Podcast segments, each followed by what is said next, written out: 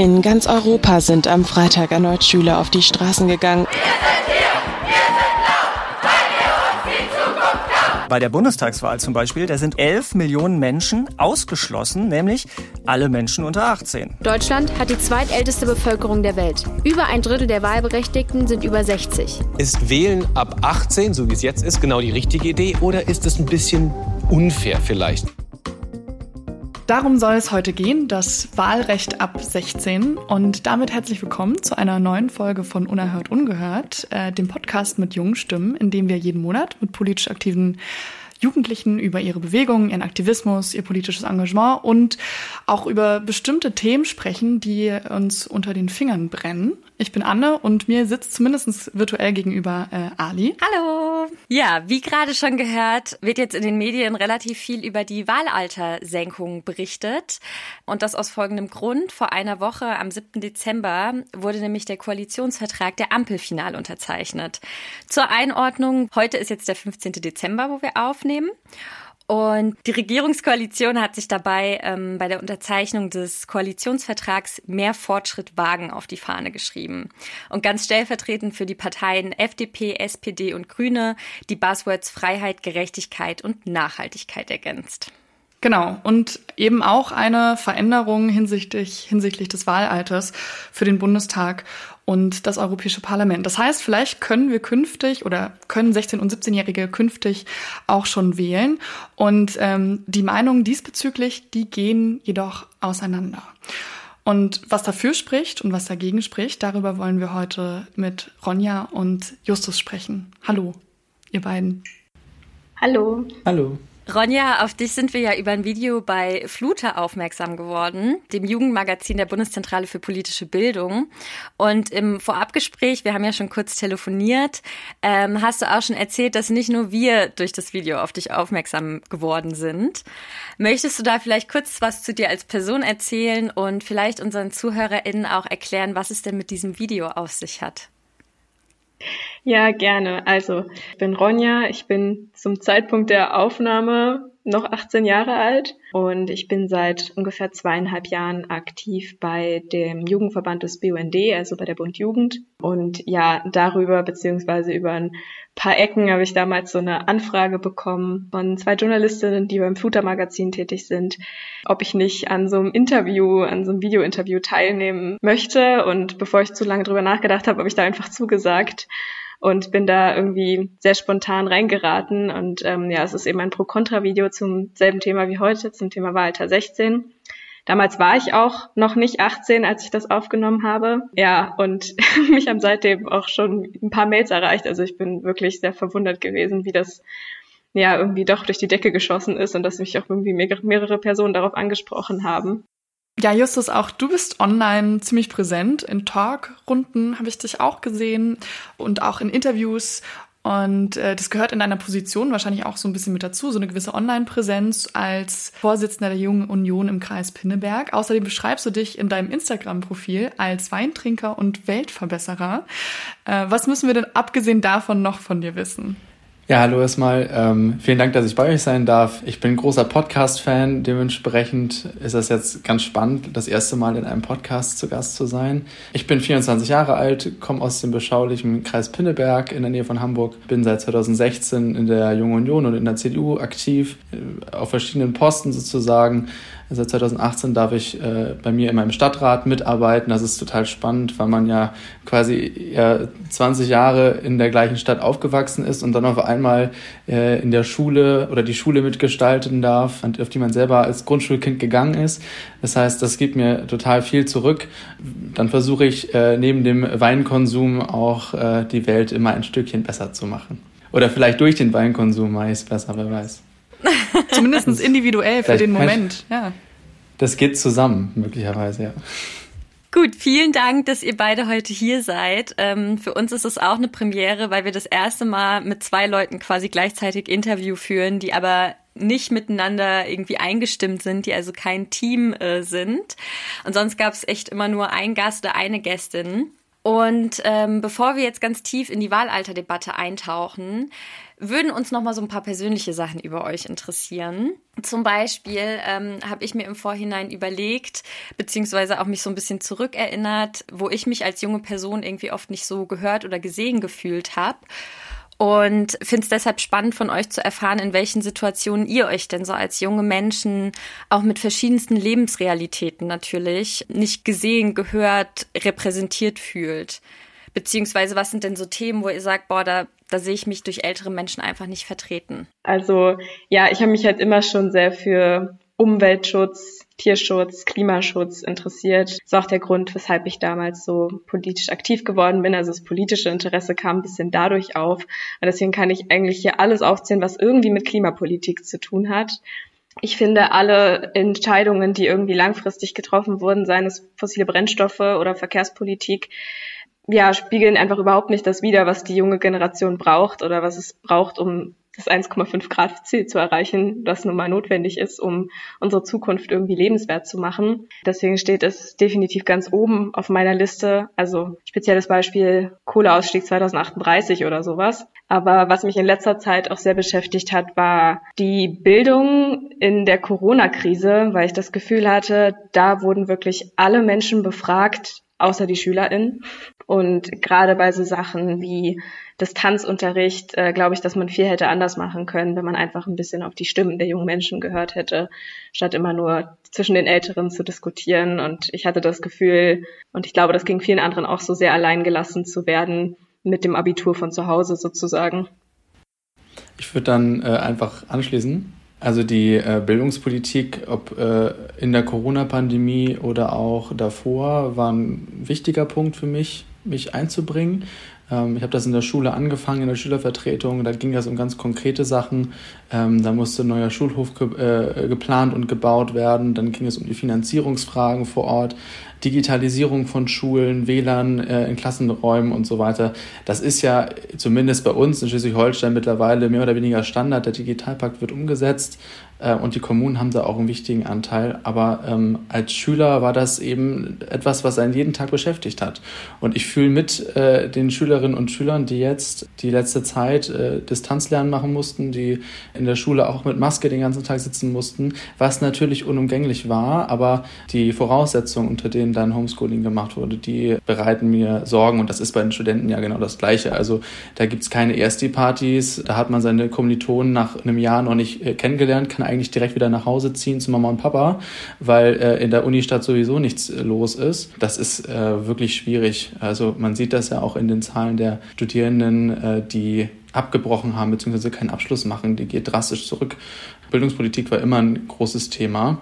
Ob die neue Regierung das jetzt besser macht, das äh, werden wir sehen. Also ich sehe tatsächlich auch die Klimapolitik immer noch mit einem großen Fragezeichen ähm, weil man ja eigentlich den großen Wurf und die Klimaregierung erwartet. Gleichzeitig auch ein Riesenthema für die junge Generation ist die Schuldenaufnahme. Und ich glaube, das sehen viele junge Menschen so, weil das existenziell ist, auch inwieweit äh, wir mit dem haushalten, was wir haben, oder eben einfach auf Pump leben.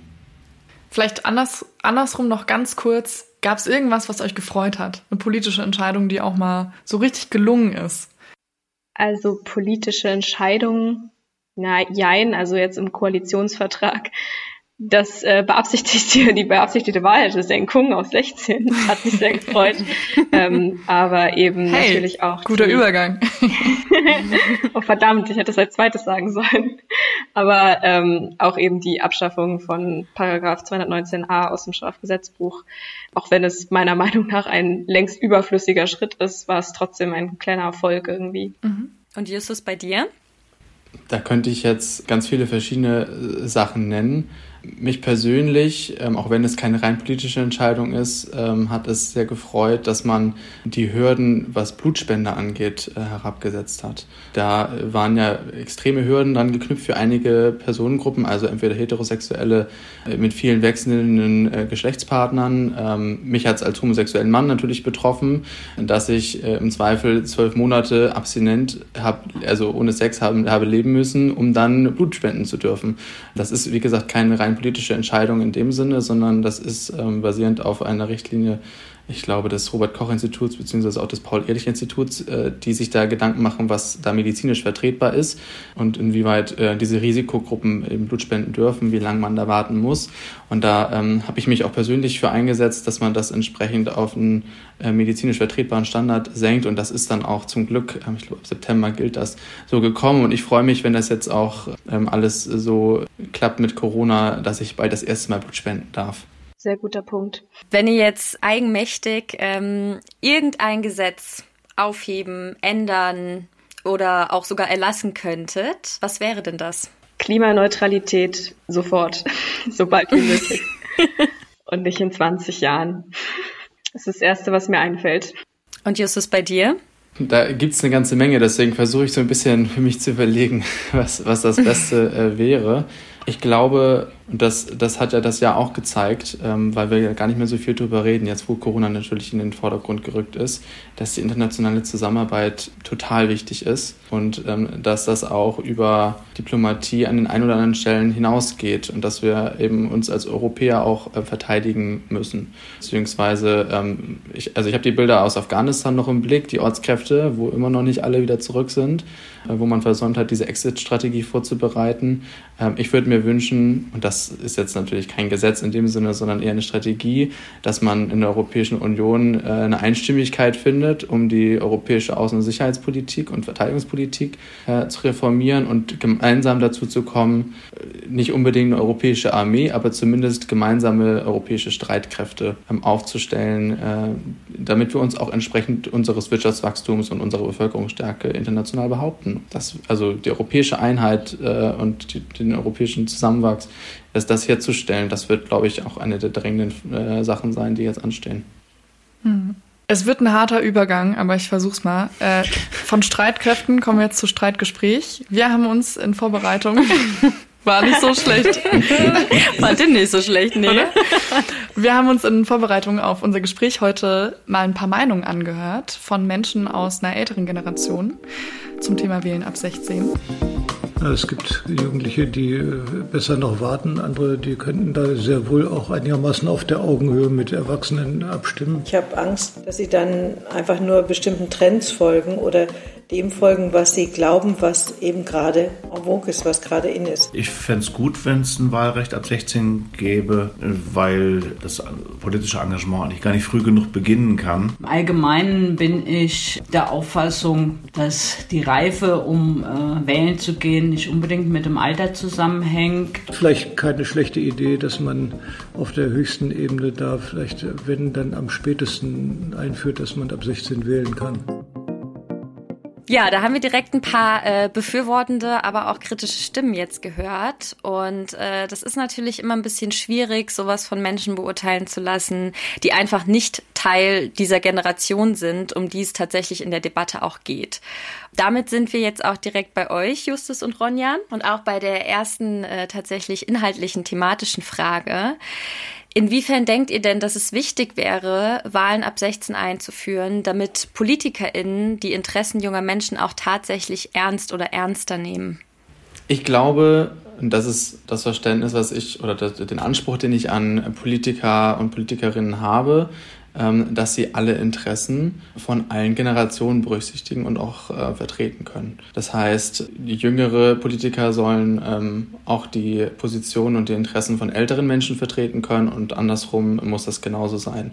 Das ist natürlich ein hoher Anspruch, aber die Menschen werden ja auch gewählt, die müssen sich zur Wahl stellen, müssen ihre Inhalte vertreten vor der Wahl wie nach der Wahl und sich an ihren Taten messen lassen, insbesondere wenn sie wiedergewählt werden wollen. In der Pandemie, das haben wir eben schon angesprochen, ist das teilweise echt zu kurz gekommen aber auch Kinder und Jugendliche werden ja politisch vertreten. Wir schaffen ja Betreuungsplätze beispielsweise in Kindergärten nicht nur, damit Eltern arbeiten gehen können, sondern auch für das Zwischenmenschliche, für die Kinder, das, der pädagogische Anteil, das Spielerische, und ich hoffe ja beispielsweise auch als schwuler Mann, dass ich jetzt in der nächsten heterosexuellen Bundesregierung ähm, trotzdem äh, Gehör finde und meine Interessen da vertreten werden. Und ich habe da auch eigentlich ein großes Vertrauen in die Ampel, dass zumindest an dem äh, Punkt auch ordentlich was geschieht und da angesetzt wird. Das heißt also, ich muss jetzt nicht unbedingt jüngere Menschen wählen lassen, nur damit ihre Interessen vertreten werden. Mhm. Und hast du denn das Gefühl, dass das so passiert, wie es passieren sollte?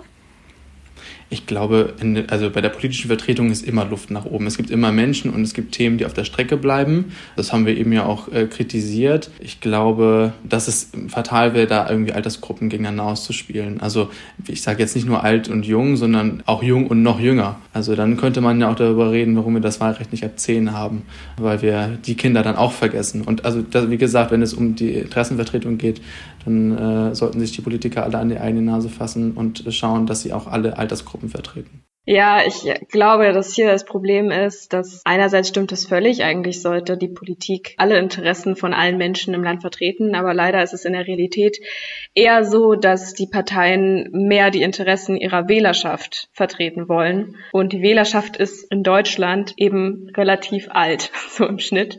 Und deshalb, auch wenn natürlich 16- und 17-Jährige quantitativ jetzt nicht den großen Unterschied machen, finde ich es trotzdem wichtig, dass eben die zwei also jüngeren Altersgruppen oder diese eine jüngere Altersgruppe mehr Gehör finden und eben auch mitwählen dürfen.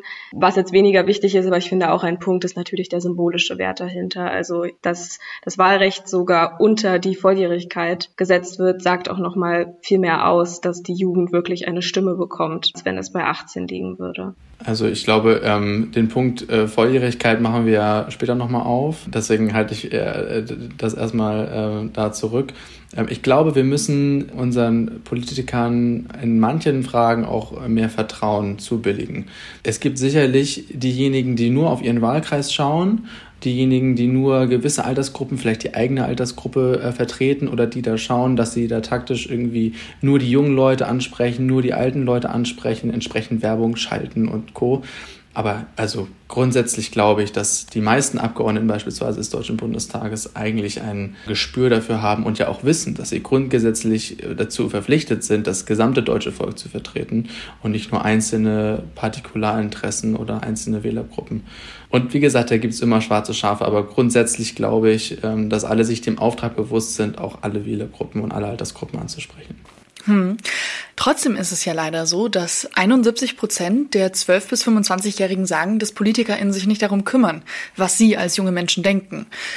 Deutet ja eigentlich ganz klar auf Missstand hin und zeigt vielleicht auch auf, dass das eben doch nicht so ist mit dieser Idealvorstellung. Also, dass diese Idealvorstellung, dass alle PolitikerInnen die Interessen aller Altersgruppen abdecken, dass das so nicht funktioniert oder beziehungsweise aktuell einfach nicht so praktiziert wird.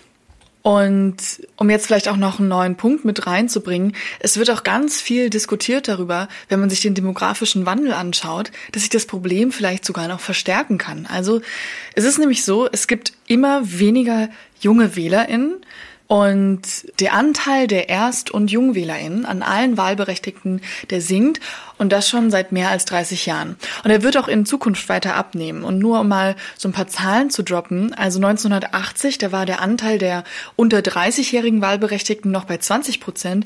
Jetzt sind wir bei nur noch roundabout 15 Prozent. Also dieser Trend, der wird sich aufgrund des demografischen Wandels weiter fortsetzen. Die Wahl ab 16, dachte ich jetzt gerade so, könnte da doch ein kleines bisschen dagegen wirken. Denn sonst, äh, weiß ich nicht, finde ich diese demografische Problematik echt total schwierig. Denn wenn es immer weniger junge Wahlberechtigte im Verhältnis zu den immer mehr werdenden älteren Wählenden gibt, muss man das doch kritisch betrachten und da irgendwie entgegensteuern, oder? Wir wissen ja aber auch, dass der Anteil der Erst- und Jungwähler, die tatsächlich ihr Wahlrecht auch nutzen, deutlich unter der Wahlbeteiligung liegt, was ältere Menschen angeht. Je älter die Menschen sind, desto eher gehen die wirklich zur Wahl. Das ist jetzt kein äh, zwangsläufiger Grund dafür, jetzt Menschen äh, ihr Recht, also wenn man das so ketzerisch sagen möchte, ihr Recht zu verwehren, wählen zu gehen. Aber einerseits sagen dann die Jugendlichen, ich fühle mich nicht gehört, ich möchte gerne mit abstimmen und andererseits gehen dann diejenigen, die es dann dürfen, dürfen, auch einfach nicht so häufig zur Wahl. Und es gibt ja auch Zahlen dazu, dass die Jugendlichen in den letzten 20 Jahren doch immer zufriedener sind mit der Demokratie in Deutschland, in, in der wir leben. Also die Zahlen da steigen ja klar, auf bis zu 80 Prozent. Das finde ich auch ein deutliches Zeichen. Also da gibt es wahrscheinlich einfach verschiedene Studien, die auch alle ein bisschen was Unterschiedliches aussagen. Das will ich gar nicht bestreiten. Sicherlich müssen wir mehr für Partizipation tun, also mehr äh, die Kinder- und Jugendbeiräte stärken, politische Jugendorganisationen, Verbände äh, in der Richtung stärken und den äh, Jugendlichen das Gefühl geben, dass sie ernst genommen werden, dass sie ihre Meinung einbringen können und auch in Parteien vor allem mit äh, hineintragen können, auch schon in dem Alter, in dem sie noch nicht wählen können. Ähm, das finde ich ganz wichtig, aber ich würde da nicht zwangsläufig die Herabsetzung des Wahlalters dran knüpfen. Was wären denn ähm, für dich, Justus, andere Möglichkeiten, wenn wir jetzt auch sagen, okay, eine Möglichkeit zum Beispiel, dass PolitikerInnen junge Menschen ernster nehmen, wäre zum Beispiel das Herabsenken des Wahlalters. Ne? Das ist einfach ja eine Position in dem Diskurs, weil es dann eben potenzielle WählerInnen sind. Jetzt sagst du aber, okay, man kann da auch anders rangehen. Was wären denn für dich so Maßnahmen, wo du sagst, so können wir auch äh, losgelöst vom Wahlalter Menschen dazu oder PolitikerInnen, bei denen es noch nicht angekommen ist, dazu bewegen, äh, sich doch auch mehr auf junge Menschen zu konzentrieren. Mhm. Ähm, dazu jetzt vielleicht zwei Ansätze. Das eine ist ja, das weiß ich aus eigener Erfahrung, beziehungsweise äh, weil ich natürlich mit vielen jungen Menschen zu tun habe, die so alt sind wie ich oder noch jünger, die sich politisch engagieren. Natürlich, der eine interessiert sich für Bundespolitik, für Landespolitik. Viele fangen aber bei sich zu Hause an. Also die sind erstmal in der Schule, interessieren sich dann vor Ort, ähm, wann fährt der nächste Bus, wann fährt die nächste Bahn in die große Stadt, wann habe ich endlich Internet zu Hause. Solche Themen äh, sind das dann ja auch. Die werden ja beteiligt und ich glaube, das kann man ausbauen über Kinder- und Jugendbeteiligung. Also entweder im Gemeinderat, im Stadtrat, dass man Kreisjugendbeiräte gründet. Ähm, das Problem ist eher, dass man dafür nicht genügend Jugendliche findet. Das heißt also, man muss immer eine gewisse Anzahl zusammenkriegen, damit solche Wahlen stattfinden können. Dann muss auch eine Wahlbeteiligung da sein, dass die Jugendlichen darüber abstimmen und dann auch eine eigene Stimme bekommen. Die meisten Kommunalpolitiker wünschen sich, dass sich mehr Jugendliche einbringen und würden das auf jeden Fall begrüßen. Dann glaube ich, ist es auch nicht verkehrt, über die Schulen solche so Landesschülerräte, Landesschülervertretungen noch stärker in den Mittelpunkt zu stellen. Sowas gibt es durchaus. Die haben jetzt auch in der Corona-Pandemie, gerade die Bundesschülerkonferenz, immer mal wieder einen Auftakt gehabt und ich sag mal auch eine große mediale Aufmerksamkeit bekommen. Da kann man eigentlich auch nur hoffen, dass dieser Druck entsprechend auch bei den Politikern ankommt und man da ins Gespräch kommt. Und am Ende, also ob ich jetzt mit 16 oder mit 18 wählen kann, im Zweifel muss ich zwei Jahre warten und bin auch Wähler. Die Politiker, die dir jetzt nicht zuhören, die kann man in zwei Jahren auch aus dem Parlament rauswählen. Ronja, wie siehst du das? Ja, ich finde, zwei Jahre sind eine wesentlich längere Zeit, als sich das erstmal so anhört. Und gerade jetzt leben wir in einer Zeit, wo wir nicht mehr zu lange warten sollten, um gewisse Entscheidungen zu treffen.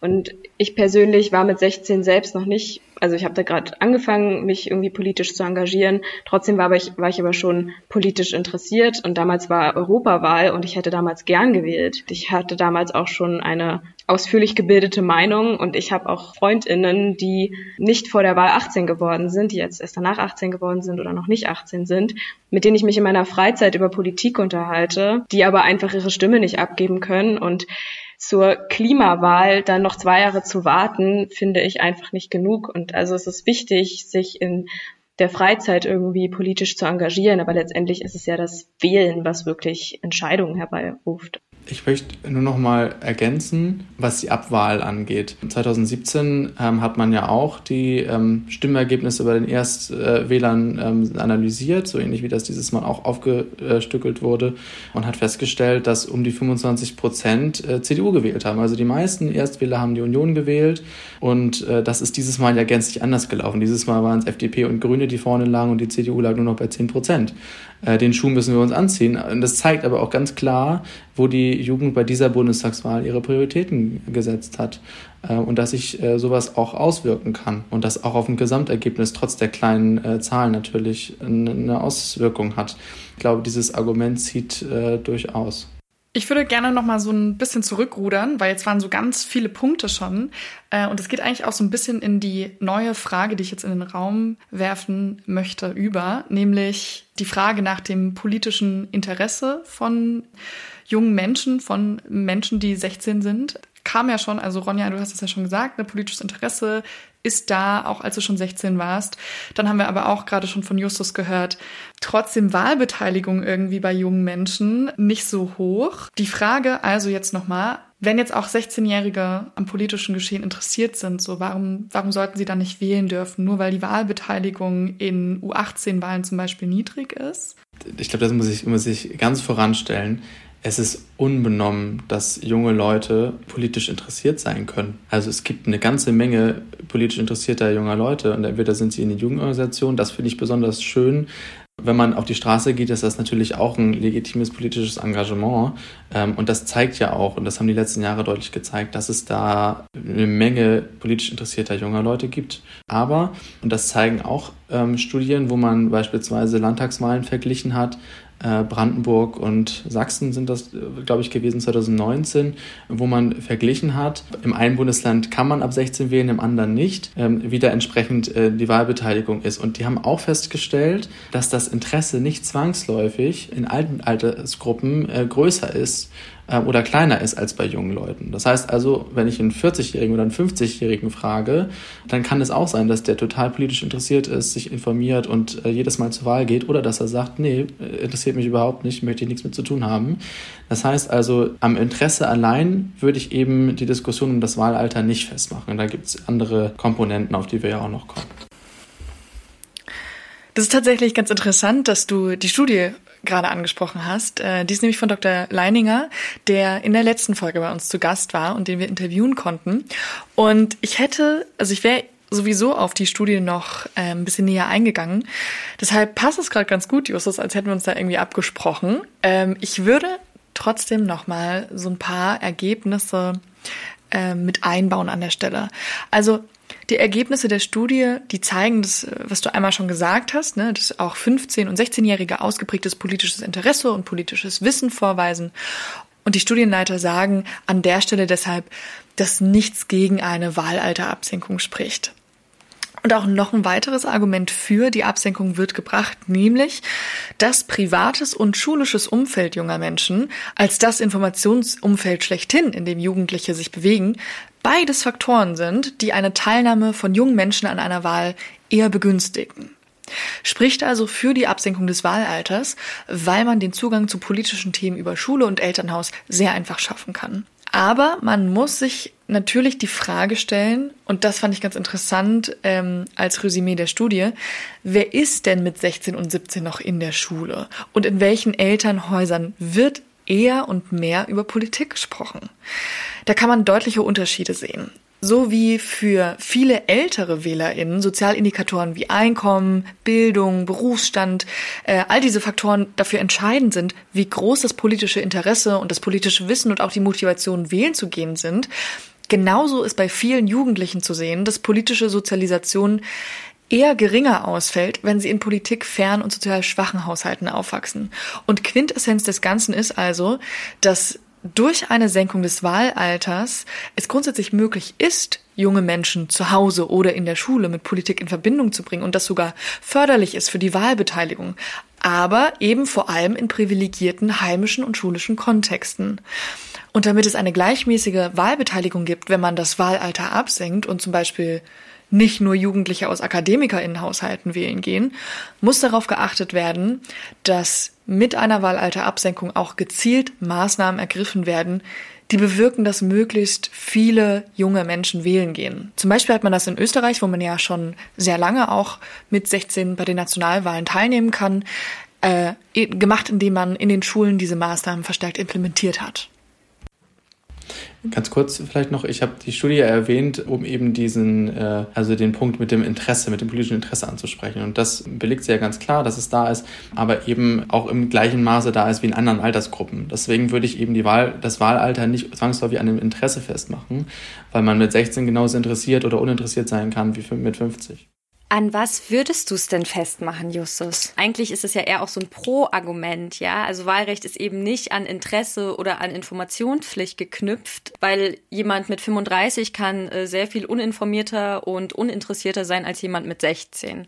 Aber woran sollte man es denn dann deiner Meinung nach knüpfen? Hm.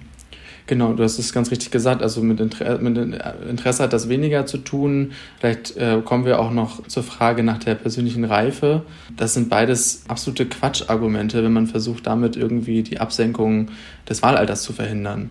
Also ich mache ja keinen Wahlführerschein, äh, um dann wählen zu dürfen, sondern ich kann auch, wenn ich total blöd bin, äh, mit, mit 37 oder mit 52 noch wählen. Und meine Partei und ich äh, finden, dass die, äh, das Wahlalter eben gekoppelt sein sollte an die Volljährigkeit. Mit der Volljährigkeit kommen ja verschiedene Rechten und Pflichten auch auf Menschen zu. Dazu zählt die volle Geschäftsfähigkeit beispielsweise. Dazu zählt, dass man Verantwortung für sein Handeln übernimmt für, ähm, in unserem Rechtsstaat, also vor dem Gesetz und auch ähm, gegebenenfalls vor Gericht. Man ist prozessfähig, man ist testierfähig. Man kann so lange arbeiten, wie man möchte. Der Jugendschutz, also der Jugendschutz zumindest, äh, schränkt einen da nicht mehr ein. Ich kann hochprozentigen Alkohol kaufen. Ich kann alleine Auto fahren. Es gibt ja ganz viele Dinge, die an diese Volljährigkeit geknüpft sind. Und so steht es im Grundgesetz, so ist es beschlossen worden seit den 70er Jahren. Und deswegen, weil es eine willkürliche Grenze ist, es gibt ja auch andere Dinge, die man früher machen kann. Also ich kann ja auch, also mit 14 bin ich nach Religion entsprechend äh, äh volljährig beispielsweise. Ich kann mit 17 begleitet Auto fahren. Es ist eine willkürlich gesetzte Grenze. Aber wir haben immerhin gesagt, wir wollen es an etwas festmachen, ähm, was plausibel ist und was nachvollziehbar ist. Da ergibt es natürlich Sinn, das mit der Geschäftsfähigkeit und Co. an die Volljährigkeit zu knüpfen. Ja, jetzt haben wir sie aufgemacht, ähm, die große juristische Argumentation ums Thema Wahlalter. Und ich versuche nochmal ganz kurz ähm, zusammenzufassen. So wie ich das jetzt verstanden habe, geht es dabei ja hauptsächlich um den Gleichlauf von Bürgerrechten und Bürgerpflichten. Also zum Beispiel, ich bin mit 18 volljährig und habe dann zum Beispiel das Recht zu wählen.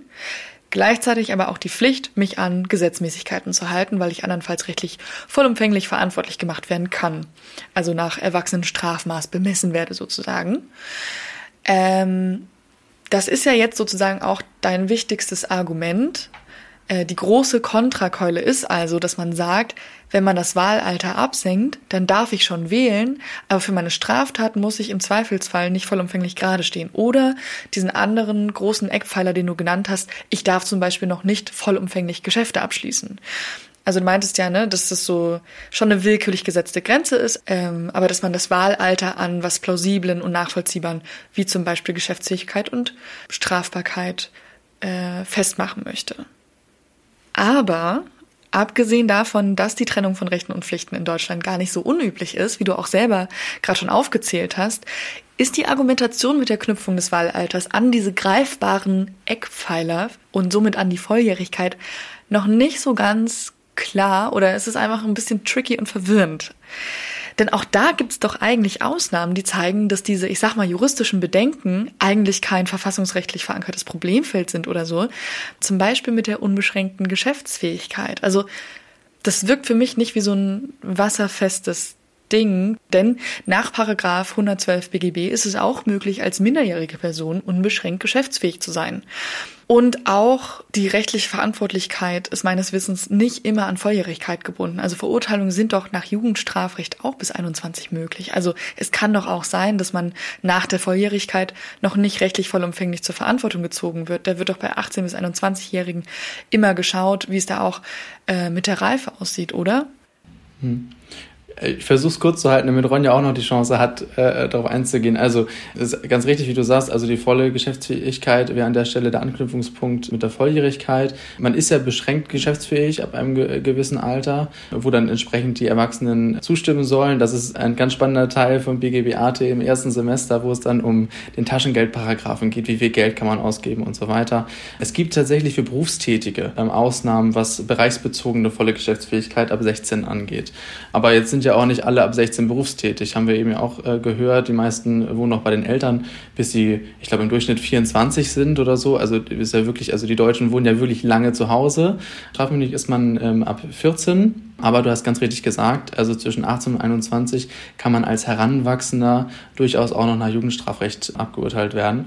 Da würden wir dann tatsächlich die Reifedebatte ein bisschen führen, ne? die ich eigentlich hier im, im Sinne des Wahlalters nicht führen möchte, weil man da natürlich zugunsten sage ich mal, des äh, Angeklagten des Jugendstrafrechts anwendet, wenn entsprechend die Reife da nicht so da ist, sage ich mal, dass man das Erwachsenenstrafrecht anwendet. Aber wie gesagt, ich, also ich würde mich halt verwehren zu sagen, dass jemand mit 16 eben nicht reif genug ist, um zu wählen und finde es daher aus systematischer Sicht äh, sinnvoll, das an die Volljährigkeit zu knüpfen, weil das eben nicht willkürlich gewählt ist, sondern äh, da ja ganz viele andere Faktoren auch mit dranhängen. Ronja, wie siehst du das, dieses Knüpfen von Wahlalter an Volljährigkeit? Ich finde, letztendlich ist die Volljährigkeit ja auch komplett willkürlich. Also was bedeutet denn diese Zahl 18? Bin ich jetzt am Tag, an dem ich 18 werde, reifer und erwachsener und selbstständiger als am Tag zuvor? Nein, also letztendlich ist das ja auch nur eine willkürliche Zahl, die irgendwie so ungefähr mit, könnte man sagen, Schulabschluss oder so zusammenfällt. Aber ich glaube, wir sollten uns von dem Gedanken lösen, dass Wählen und Volljährigkeit irgendwie zusammengehört, denn letztendlich hat es pauschal erstmal nichts miteinander zu tun. Also es gibt ja so viele andere willkürliche Grenzen. Warum darf ich mit 15, glaube ich, arbeiten, mit 16 ausziehen, manche politische Ämter erst mit 21 antreten? Aber dann wird das Wahlrecht an die Volljährigkeit geknüpft. Also ich finde, das ist genauso eine willkürliche Grenze wie alle anderen Altersgrenzen auch. Und ja, du sagst, die meisten Menschen arbeiten mit unter 18 noch nicht. Das stimmt bestimmt. Aber es gibt eben Leute, die schon mit unter 18 arbeiten. Und dass diese dann nicht mal politisch teilhaben können mit dem aktiven Wahlrecht, finde ich einfach ungerecht. An was würdest du es denn knüpfen? Was sind denn für dich so Bereiche, wo du sagst, und genau deshalb ähm, sollten Menschen übergreifend schon ab 16 wählen können? Der Punkt Interesse, das sehe ich ein, also dass es ähm, vielleicht ein bisschen ja nicht messbar ist, könnte man sagen, aber vielleicht geht mit dem Interesse irgendwie Bildung mit. Also ja, da sind wir wieder beim Bildungsthema. Aber ich bin sowieso der Meinung, dass so eine gewisse politische Grundbildung sowieso verpflichtend sein sollte. Also dass es zur Schulpflicht dazugehören sollte. Und deshalb finde ich halt 16 ein gutes Alter, ähm, in dem man sagt, ich habe schon eine gewisse politische Ausbildung, ich weiß, wie das politische System funktioniert, im Gegensatz zu bestimmt vielen wahlberechtigten älteren Menschen, um eben da schon die Stimme abzugeben. Und dafür muss man weder volljährig noch ausgezogen sein, meiner Meinung nach. Ich würde an der Stelle ganz kurz ähm, noch einhaken wollen, weil wir dann natürlich schon an, an, ich sag mal, Interesse und einer gewissen Art von, also Reife im Sinne der politischen Bildung anknüpfen. Und äh, dann natürlich dieses Alter komplett willkürlich gewählt wäre. Also dann könnte man es auch mit 14 machen. Da habe ich letztens drüber diskutieren können. Das hat noch weniger Zuspruch äh, gefunden als mit 16. Die Grüne Jugend fordert beispielsweise ein Wahlrecht ab Null. Oder ähm, es gibt ja auch diese Konzepte der, des Familienwahlrechts. Also da bewegen wir uns halt auf ein Terrain, wo, man, wo es wirklich schwierig einschätzbar ist. Weil wie gesagt, also die meisten Jugendorganisationen, die lassen ihre Mitglieder ab 14 Mitglied werden. Dann, also warum, warum sich dann festhalten an 16? Das ähm, würde ich auch gerne mit den Ampelvertretern diskutieren, denn die Union hat ja immerhin also eine klare, eine klare Argumentation dazu ähm, und macht es eben nicht an diesen sehr willkürlichen Faktoren wie Reife und Interesse fest. Also ich verstehe vollkommen den Punkt, dass es irgendwie einen Punkt geben sollte, an dem man dieses Wahlalter festmachen kann, dass es keine komplett willkürliche Grenze sein soll. Aber wie ich bereits gesagt habe, also ich finde das Alter Volljährigkeit, das wurde irgendwann mal so festgelegt vor 50 Jahren und deswegen ist das jetzt so, aber dafür gibt es ja auch keinen spezifischen Grund. Also ich glaube nicht, dass es jetzt eine Grundlage dafür gibt unbedingt, weshalb jetzt genau 18 die Volljährigkeit ist. Und ja, es ist vielleicht ein bisschen unspezifisch, aber ich muss halt sagen, dass ich 18 einfach zu spät finde, um die Interessen der Jugend zu vertreten. Also mir geht es wirklich in erster Linie darum, das Wahlalter herabzusenken, um eben einen größeren Teil der Jugend mitentscheiden zu lassen. Und ob das dann noch bei 14 oder 0 ist, steht dann nochmal auf einem anderen Blatt. Aber 18, also schließt einfach nicht genug Jugendliche ein. Justus, an dich nochmal eine Nachfrage. Also warum ist es denn so ein großes, häufig angebrachtes Argument zu sagen, dass eine Wahlalterabsenkung Willkürlichkeit mit sich bringt, die man vermeiden sollte, wenn wir uns ja doch jetzt irgendwie alle relativ einig sind, dass sowohl Wahlalter als auch Volljährigkeit recht willkürliche Zahlen sind. Also das haben wir ja gerade irgendwie alle besprochen. Und das sieht man auch an der Historie. Also beides wurde schon von 25 beziehungsweise 21 Jahren herabgesetzt auf 18 Jahre schlussendlich. Das wirkt für mich einfach noch nicht so ganz stimmig irgendwie. Hm natürlich, also wie, wie alles, was wir geregelt haben, ob jetzt im Grundgesetz oder einfach gesetzlich, ist es eine Regelung, die man jederzeit ändern kann. Das letzte Mal ist es, wie gesagt, ich glaube in den 70er Jahren ähm, geändert worden und man hat dann kurz danach auch die Volljährigkeit verändert und herabgesetzt auf 18. Die lag ja auch bei 21. Was ja ganz interessant ist, insofern als dass das Grundgesetz ja das aktive und das passive Wahlrecht kennt. Und das eine ist eben, ich darf selber wählen, das aktive, und das andere passive ist, ich darf gewählt werden. So, wir würden also an der Stelle, wenn wir jetzt das aktive Wahlrecht auf 16 auch absenken würden, zu der Diskrepanz kommen, dass ich zwar mit 16 wählen darf, aber mich erst mit 18 wählen darf, äh, wählen lassen darf. Also auch die nächste Frage, warum dann nicht äh, den 16-Jährigen auch die Möglichkeit geben, Verantwortung zu übernehmen? Da kommen dann die Argumente, naja, mit 26 oder so kannst du ja auch noch im Bundestag gehen. Die können dann ja die 16-Jährigen mitvertreten. Aber eigentlich müssten die ja alle vertreten. So. Das heißt also, ich glaube, die Volljährigkeit bietet sich an der Stelle an. Wenn die Volljährigkeit natürlich bei 16 liegt, müssen wir die Diskussion anders führen. Aber die liegt nun mal bei 18 und das schon sehr lange und das auch in vielen anderen, vor allem europäischen Ländern ist das, ist das auch so. Und mit, mit dieser Volljährigkeit hängen eben diese Rechten, Rechte und Pflichten zusammen, die ich eben hier aufgezählt habe.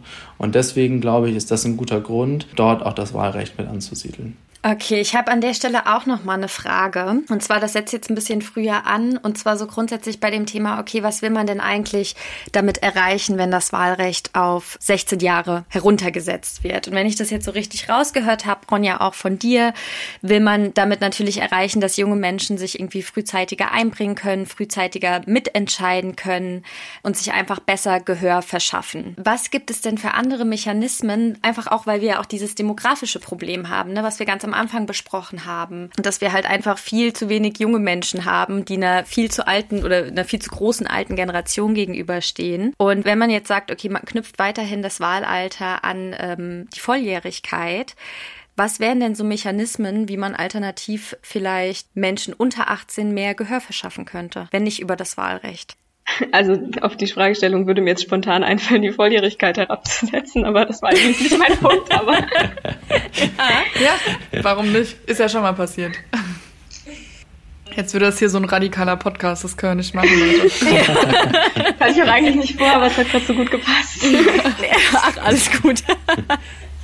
Ja, also es geht ja in erster Linie darum, dass die Wahlbeteiligung unter jungen Menschen steigt, also dass das Interesse steigt, und selbst wenn diese Grenze jetzt nicht bei 16 liegt, sondern immer noch bei 18, ähm, halte ich weiterhin am Punkt der politischen Bildung fest, was ich sehr, sehr wichtig finde, weil wenn es schon so ein einheitliches, naja, einigermaßen einheitliches Bildungssystem gibt, dass eben SchülerInnen äh, immer die Möglichkeit bekommen, sich darauf irgendwie vorzubereiten und zu wissen, wie das politische System funktioniert, aber andererseits eben auch sonstige Angebote, darüber haben wir vorhin schon gesprochen, irgendwie in der Freizeit sich zu engagieren und damit vielleicht so ein politisches Interesse zu erwecken. Ähm, also ich muss auch sagen, dass es bei mir auch so ähnlich war, dass ich ursprünglich so aus Umweltschutzgründen aktiv geworden bin und dann das politische Interesse sich daraus so entwickelt hat, würde ich sagen. Und glaubst du, ähm, Ronja, wenn du schon mit 16 hättest wählen können, dass du dich dann auch früher für Politik interessiert hättest oder mit bestimmten Themen beschäftigt hättest? Das ist eine gute Frage eigentlich. Aber ich, ich denke schon. Also ich glaube, wenn ich mit 16 hätte wählen können, es war irgendwie im Mai oder so, glaube ich, ungefähr die Wahl, dass ich mich schon wesentlich früher damit auseinandergesetzt hätte. Also auf jeden Fall hätte ich gewählt, das ist ganz klar, dass ich mich noch viel intensiver damit auseinandergesetzt hatte, okay, wofür setze ich jetzt eigentlich meine Stimme, als wenn ich es mache, wenn ich weiß, ich darf sowieso nicht wählen. Also reicht es, wenn ich einen groben Überblick habe. Also ich denke, ich hätte mich schon intensiver damit auseinandergesetzt. Justus, hättest du gern schon mit 16 gewählt? Ähm, tatsächlich war das nie eins meiner großen Themen. Ich finde eigentlich, dass es ein gesamtgesellschaftliches Problem ist, das Thema Wahlbeteiligung und, und, politische Bildung. Also nicht nur für eine Altersgruppe, sondern ganz grundsätzlich. Denn wir haben ja nun mal auch viele Menschen, die haben das Recht zu wählen, die interessieren sich trotzdem nicht dafür, bilden sich nicht entsprechend ihre Meinung vorher anhand von Argumenten, äh, greifen auf fragwürdige mediale Angebote äh, zurück, die mit Fakten nicht mehr viel zu tun haben. Und äh, ich glaube, da verlieren wir eher einen Teil der Bevölkerung, was man ja auch an dieser ganzen Impfdebatte jetzt äh, nochmal ganz klar sehen kann. Deswegen, klar, muss politische Bildung in allen Bundesländern auch auf dem Lehrplan stehen und muss eine wichtige Position einnehmen. Aber ich glaube, das Problem geht wirklich noch äh, ein Stück weit darüber hinaus. Was mir zumindest in dem Ausmaß gar nicht so bewusst war, ist, dass man in Deutschland ja schon in vielen Teilen das aktive Wahlrecht ab 16 hat. Also zumindestens gibt es ganze elf Bundesländer, in denen man kommunal ab 16 wählen kann und vier, in denen schon auf Landesebene, also zu den Landtagswahlen ab 16 gewählt werden kann. Wie findet ihr das, dass das in einigen Bundesländern möglich ist, aber eben nicht überall? Und sollte das vereinheitlicht werden? Ja, auf jeden Fall. Also Föderalismus ist eine gute Sache und in vielen Bereichen sinnvoll, äh, bin ich komplett der Meinung. Aber ähm, das ist wirklich so ein der Bereiche, also generell das Thema Wahlrecht sollte eigentlich vereinheitlicht werden. Klar, man kann auch so argumentieren, also ich komme ja aus Berlin, dass man da vielleicht noch einen ehren Bezug zu den äh, Themen hat, die auf Kommunalebene, also im Abgeordnetenhaus entschieden werden. Aber trotzdem ergibt es meiner Meinung nach überhaupt keinen Sinn, dass Jugendliche in manchen Bundesländern eben mitentscheiden dürfen und in anderen nicht und das dann wirklich komplett willkürlich von ihrem Wohnort abhängt. Ähm, und das ist definitiv etwas, das vereinheitlicht werden sollte. Aber das könnte ja jetzt passieren. Wie siehst du das, Justus? Justus, wie siehst du das? okay, wir verbringen zu viel Zeit ja. miteinander an und ich. nee, es war auch schön, so leicht zeitversetzt über Zoom gerade. Wie ich ja eben schon gesagt habe, gibt es ja verschiedenste Gründe, warum sich junge Leute politisch engagieren. Bei manchen ist es halt wirklich irgendwie Bundespolitik und Klimaschutz und so weiter. Bei anderen ist es die Schule vor Ort oder, oder ähm, irgendeine Straße, die nicht gebaut wird, eine Busverbindung und so weiter. Deswegen, also damit kann man unterschiedlichste Personengruppen ansprechen. Und dann zu sagen, im Zweifel, naja, Kommunalpolitik, da kann man noch nicht so viel kaputt machen, dann lassen wir sie schon mal da wählen, so nach dem Motto, äh, oder bei der Landtagswahl, aber Bundestagswahl dann nicht, das ist schon, schon schwierig. Wie gesagt, wenn ich, wenn ich sage, ich möchte die, das Wahlalter an die Volljährigkeit knüpfen, dann gilt das für jede Wahl. Also dann wieder hoch mit dem Wahlalter in den Bundesländern. Das ist, glaube ich, noch nicht oft vorgekommen, dass man das wieder hochgesetzt hat. Und das würde sicherlich auch auf Unverständnis äh, treffen. Also wenn das jetzt vereinbart wird und man tatsächlich da unter den Bundesländern einen Kompromiss findet, wir wissen ja auch, also ich glaube, die Corona-Krise hat das ja nochmal sehr eindeutig, sehr eindeutig veranschaulicht, wie schwierig das ist, mit den Ländern da eine Linie zu fahren. Der Föderalismus hat viele, viele tolle Ausprägungen und es ist gut, dass, es, dass wir den haben. Aber gerade auch in der Bildungspolitik haben wir eine ganze Menge zu tun. Und da reicht das nicht, dass Kultusministerkonferenzen am Ende äh, jedes Jahr einmal festlegen, wann Sommerferien und wann Winterferien sind und wer sich da wie äh, abwechselt, sondern da muss mit der, mehr mit einer Stimme gesprochen werden. Mhm. Okay, wir haben tatsächlich uns auch ähm, ne, unter diesen ganzen Themen von Interesse und Reife etc. auch mal angeguckt, wie denn so grundsätzlich das Meinungsbild bei Menschen unter 18 ist, ob die eigentlich überhaupt schon wählen wollen. Ne? Weil man hat da natürlich immer nur so Eindrücke aus seinem Umfeld. Da war ein relativ eindeutiges Bild, dass viele Menschen unter 18 auch gar nicht wählen wollen weil sie sich einfach noch sehr unsicher fühlen. Und umso größer quasi, ähm, also umso wichtiger die Wahl, umso größer ist auch die Zurückhaltung bezüglich des Selbstbewusstseins, wählen zu gehen oder sich selber irgendwie schon da in der Verfassung zu sehen, eine fundierte Wahlentscheidung zu treffen. Da wäre jetzt meine Frage an euch, warum ist das denn so, dass viele junge Menschen sich immer noch unsicher fühlen? Weiß es nicht, aber ich könnte es mir so erklären, dass vielleicht junge Menschen irgendwie der Meinung sind, dass ihnen die Informationen fehlen könnte, weil sie sich vielleicht noch im Umfeld befinden, selbstständig sind, aber letztendlich ist es ja überhaupt nicht die Realität, dass junge Menschen sich weniger über das politische Geschehen informieren können als ältere. Es ist bloß einfach so das Bild, das so gegeben ist, ähm, weil man sich eben noch in dem Umfeld, im Elternhaus und der Schule befindet. Aber ich finde, letztendlich ist das Argument irgendwie so ein bisschen wie, meine Stimme zählt ja eh nicht, ist ja nur eine Stimme, da brauche ich auch gar nicht wählen zu gehen. Letztendlich zählt ja jede einzelne Person, die die Stimme abgibt, um äh, ein repräsentatives Bild der Gesellschaft wiederzugeben. Und das gilt dann für alle 16- und 17-Jährigen, die eben politisches Interesse zeigen und die auch wählen wollen. Hm. Ich finde, dass das eigentlich zeigt und nochmal ganz klar bestätigt, worüber wir uns ja alle sehr einig sind, nämlich, dass es nichts mit Reife oder Interesse zu tun hat. Interesse vielleicht insofern, als dass es noch nicht geweckt wurde bei dem einen oder anderen, weil politische Bildung nicht im Vordergrund steht oder man das nicht von den Eltern mitbekommt oder von Freunden die sind sich schon alle der Verantwortung bewusst, die da mehrheitlich gesagt haben, ich bin da eher zurückhaltend, was das angeht. Es zeigt aber auch nochmal über den Unterricht, sage ich mal, hinaus, wie wichtig es ist, dass Politikerinnen und Politiker, die Jugendorganisationen mit den Schülerinnen und Schülern vor allem ins Gespräch kommen. Ähm, wir haben das in Schleswig-Holstein und ich bin mir da sicher, dass es auch in anderen Bundesländern so ist, als Jugendorganisation verbandsübergreifend organisiert, dass wir vor der Bundestagswahl, die letzten sechs Wochen etwa, jeden Tag irgendwo in Schleswig-Holstein eine Podiumsdiskussion an einer Schule gemacht haben. Aber das kommt dann einmal zur Bundestagswahl, dann alle fünf Jahre zur Landtagswahl, vielleicht zur Europawahl, wenn man wirklich engagierte Lehrer hat. Und ansonsten dürfen die Jugendorganisationen ja gar nicht einfach so an die Schulen gehen und sich da vorstellen. Das ist, glaube ich, schon problematisch. Also ich verstehe natürlich, dass es da Sicherheitsaspekte gibt im Sinne von Extremismus, Populismus. Wir wollen auch nicht, dass, dass jetzt jeder unsere Schülerinnen und Schüler da so un, ungefiltert, sage ich mal, erreichen kann. Aber mein Eindruck war, sogar bei äh, Diskussionsrunden, wo AfD und Linke dabei gewesen sind, dass die Schülerinnen und Schüler das ziemlich gut für sich ähm, äh, einordnen konnten, auch in einem Alter 15, 16, 17. Und das, wie gesagt, unterstreicht ja nochmal ganz stark, dass es hier nicht um persönliche Reife geht, sondern dass die auf jeden Fall bei vielen Schülerinnen und Schülern vorhanden ist. Also würdest du, Justus, auch dieses Argument von wegen, das, das liest man ja auch häufiger, Jugendliche neigen eher zu politischen Extrempositionen, ähm, so nicht als Gegenargument unterschreiben? Nee, also das, das kann ich also aus einer persönlichen Sicht heraus, so wie ich das erlebt habe, auch in den Schulen definitiv nicht äh, unterschreiben. Natürlich kann es sein, dass so Polarisierung auf junge Menschen stärker wirkt, aber das zeigt ja eigentlich noch, noch viel eher, dass wir dann entsprechend den Populisten und Extremisten, dass wir dem Ganzen äh, noch mehr Informationen, noch mehr Bildungsangebote äh, entgegensetzen müssen. Ja.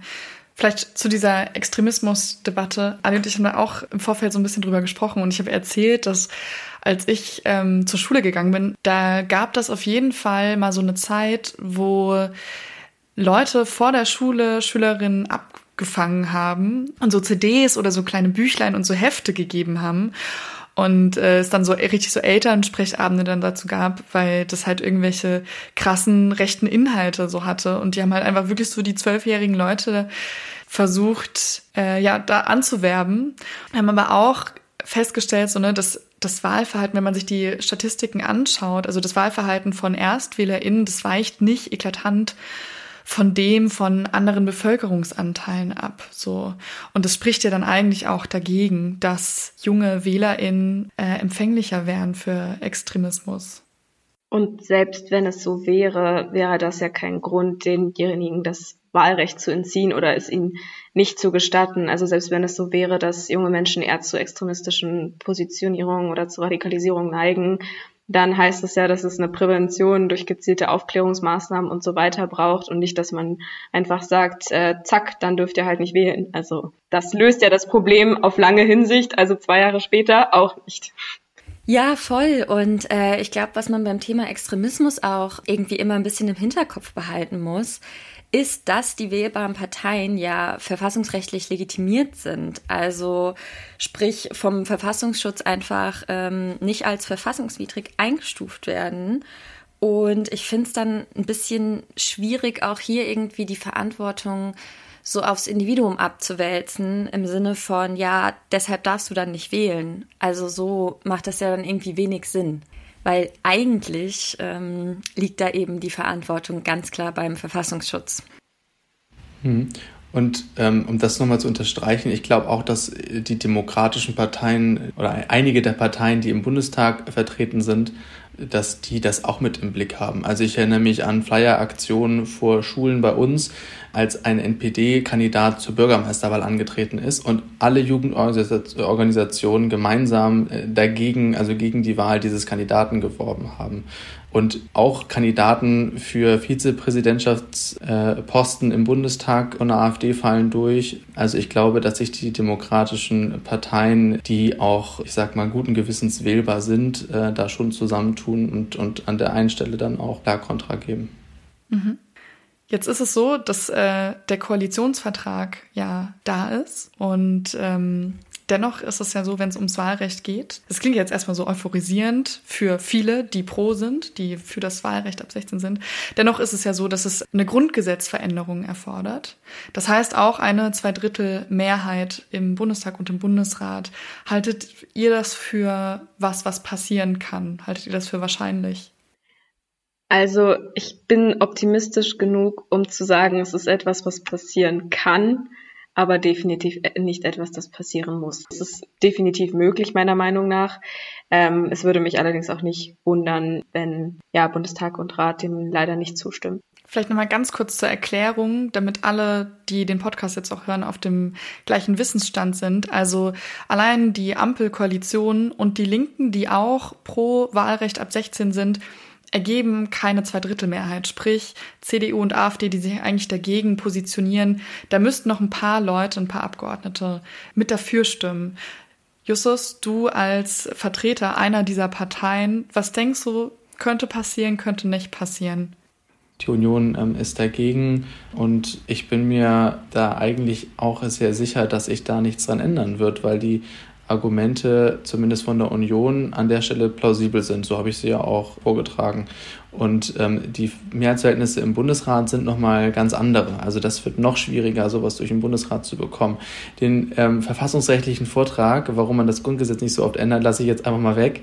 Das gibt ja auch immer gute Gründe, das an einer oder anderen Stelle doch anzupassen. Aber in dem Fall halte ich das nicht besonders, also nicht für ähm, besonders realistisch und hoffe tatsächlich auch, weil wir ja darüber gesprochen haben, auch wie der Diskurs sich vielleicht verändern muss, damit mehr junge Leute sich noch politisch ähm, interessieren, dass man dann nicht auf de, also das Instrument nutzt nach dem Motto CDU und AfD stimmen zusammen, denn ich sehe das gerade schon, äh, wie das plakatiert wird sondern dass man das wirklich als inhaltliche und auch sachliche Debatte dann führt. Ich glaube, dass das würde uns helfen, wenn wir, wenn wir einfach sachlich unsere Argumente austauschen, so wie wir das heute sehr freundlich gemacht haben, finde ich.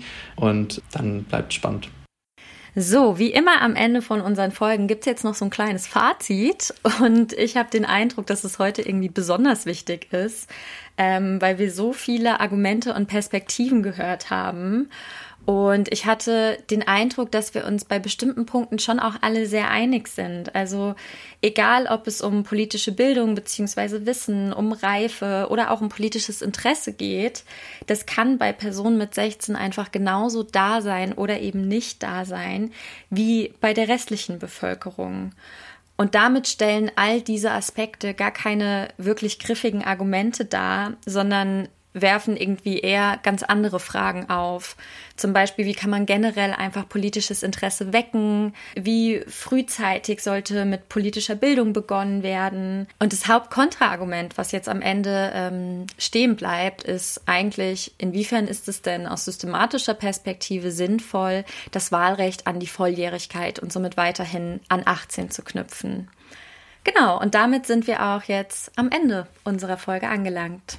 Ihr beiden, vielen Dank für das interessante Interview und auch danke für äh, den vor allem konstruktiven Austausch. Das ist ja auch bei Streitgesprächen oder unterschiedlichen konträren Positionen auch nicht immer selbstverständlich. Wir glauben, dass es ganz vielen Leuten weiterhilft, sich irgendwie zeitgleich und in einem entspannten Setting mit Pro- und Kontra-Argumenten beschäftigen zu können. Deswegen vielen Dank dafür, dass ihr heute eure äh, Perspektive gezeigt habt und ja, Gäste in unserem Podcast wart. Ja, vielen Dank nochmal, dass wir hier sein konnten. Für mich war es auch die erste Podcast-Aufnahme. War sehr, sehr spannend ähm, und vielen Dank für die Einladung. Ja, schließe ich mich gerne an. Ich fand es auch äh, total informativ und, und äh, angenehm. Ich finde es ganz klasse, dass ihr auch eure Zeit darin investiert, Politik näher zu bringen. Wenn ihr jetzt an der Stelle auch sagt, dass euch die Folge oder der Podcast allgemein ganz gut gefallen, dann teilt das gerne mit euren Freunden und Freundinnen. Wir freuen uns da riesig drüber und schaut auch gerne mal auf unserer Instagram-Seite vorbei. Da gibt es nämlich immer noch mal ein paar Zusatzinfos und extra Inhalte. Zum Beispiel ähm, auch über die Historie des Wahlalters, das, was wir heute auch schon so ein bisschen angerissen haben, oder darüber, wie es in anderen europäischen Ländern eigentlich so aussieht und die Wahlalterfrage da gehandhabt wird.